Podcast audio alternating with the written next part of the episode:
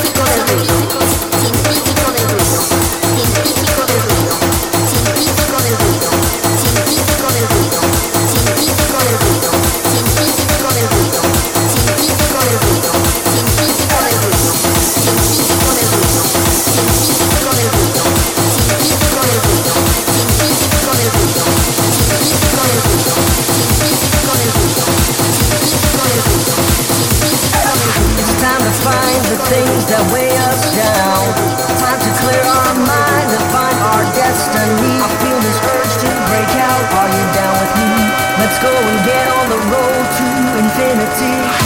And the way the world works will try to pull us down.